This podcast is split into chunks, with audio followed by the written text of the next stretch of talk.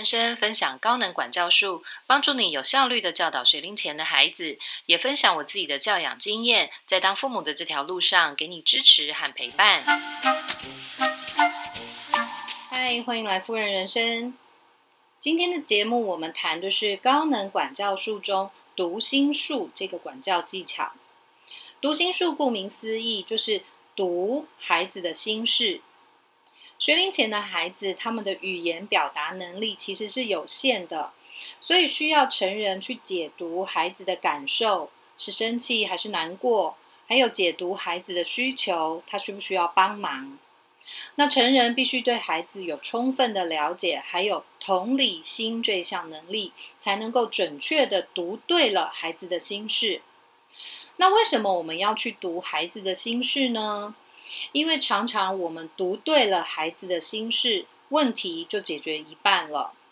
学龄前的孩子语言能力还不够成熟，尤其是像两岁、三岁这个年龄的孩子，他们会的语言很有限，能够说出的句子也很短，所以他自己需要协助的时候，他不知道怎么开口求助，他对于自己的感受。生气或者是难过，也不知道怎么说出口，甚至对于自己情绪的认识也还不足够。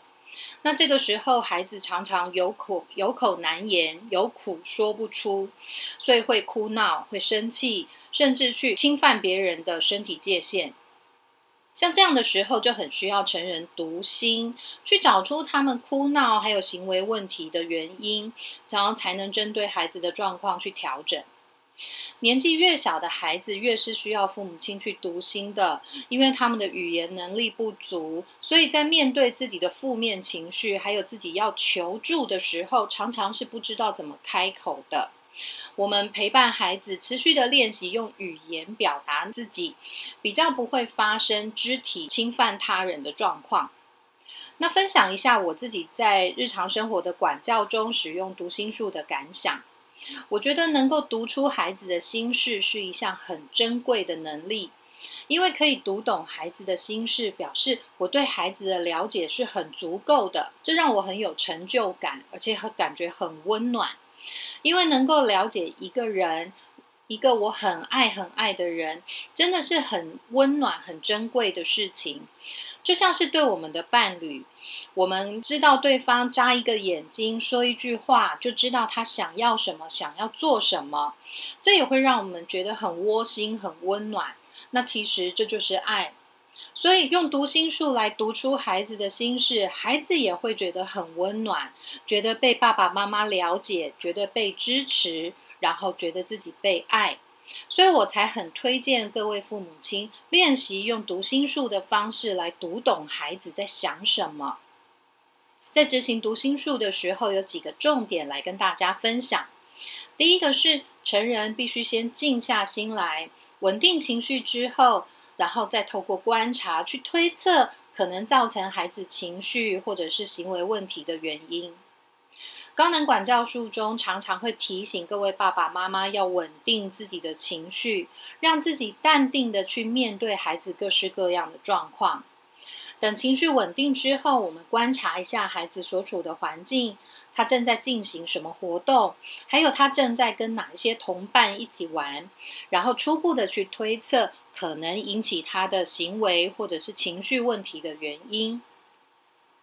第二个重点是询问孩子是不是因为这个原因才造成他的哭泣或者是生气的。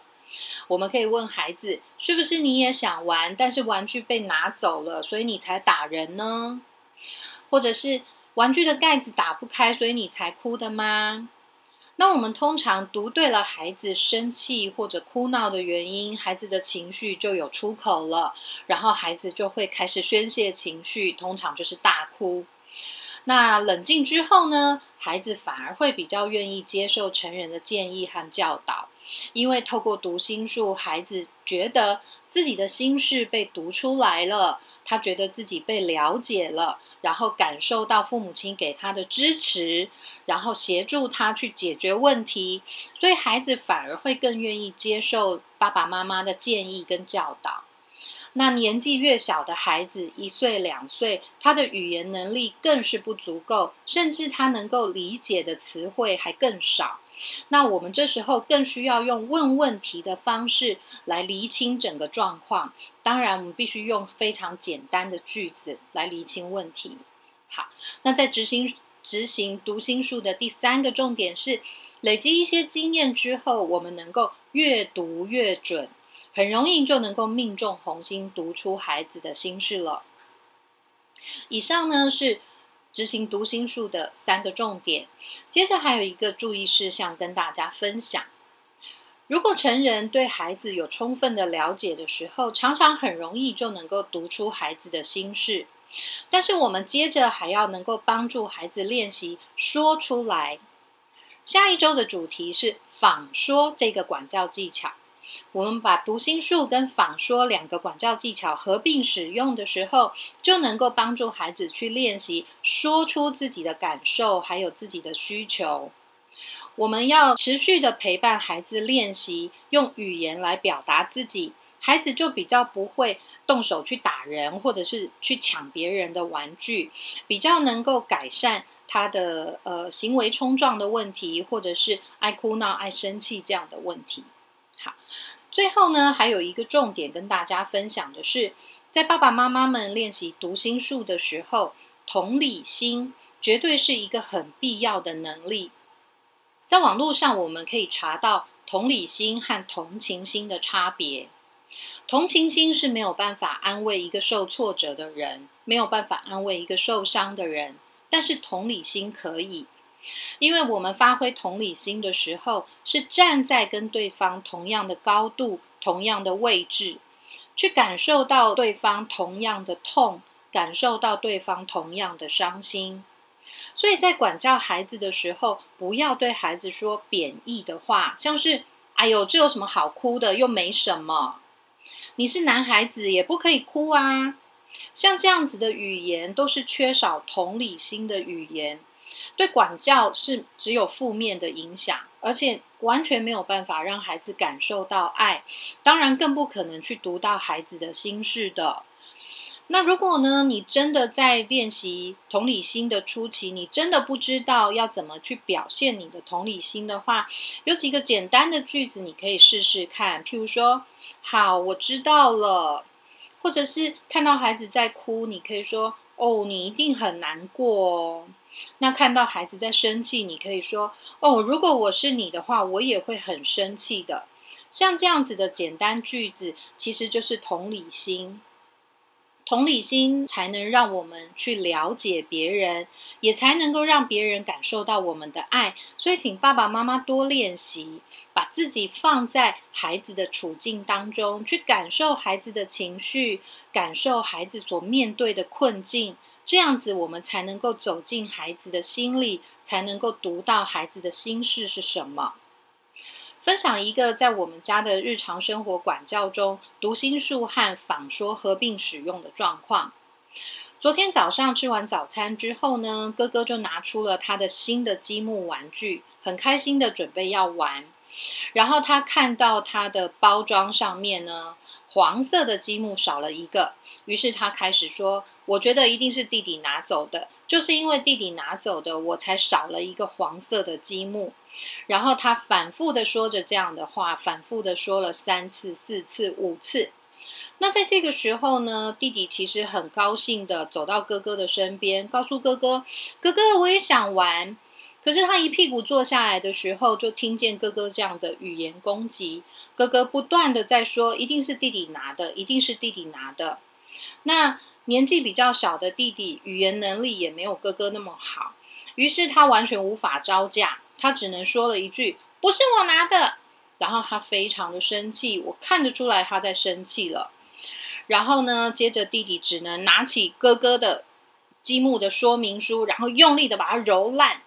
那这个时候呢，哥哥就更急了，他就急着要去把说明书抢回来。